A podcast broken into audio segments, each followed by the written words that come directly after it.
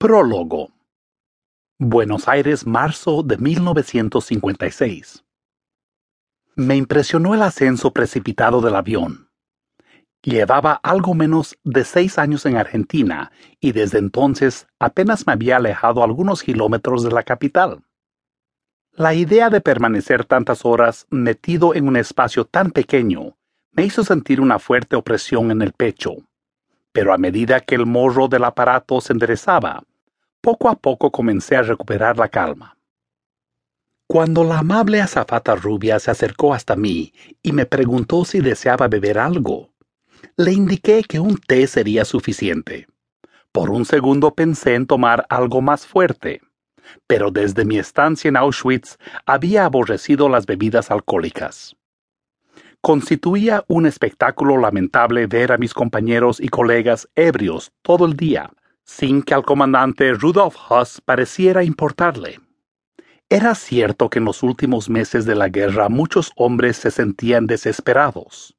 Algunos habían perdido a su esposa e hijos en los duros y criminales bombardeos de los aliados. Pero un soldado alemán y más, un miembro de la SS debía mantener el aplomo fuera cual fueran las circunstancias. La azafata dejó el té muy caliente sobre la mesa auxiliar y le devolví la sonrisa. Sus rasgos eran perfectos, sus labios gruesos, pero no demasiado, sus ojos de un azul intenso y brillante, con pómulos pequeños y rosados configuraban un rostro ario perfecto. Después giré la vista hacia mi viejo maletín de cuero negro.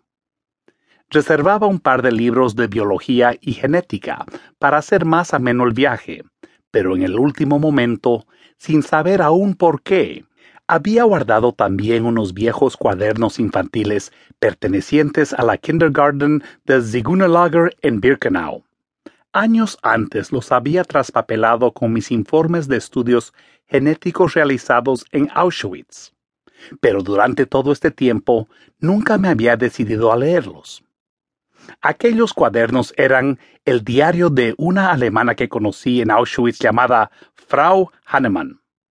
Ahora, Helena Hahnemann, su familia y la guerra se encontraban en un pasado muy lejano que prefería olvidar cuando aún era un joven oficial de la SS y todos me conocían como Herr Doctor Mengele. Alargué el brazo y tomé el primer cuaderno. La portada estaba totalmente descolorida. Tenía manchas de humedad en las esquinas y el papel había adoptado el tono amarillento de las historias viejas que ya no importan a nadie. Abrí lentamente la portada mientras tomaba el primer sorbo de té negro.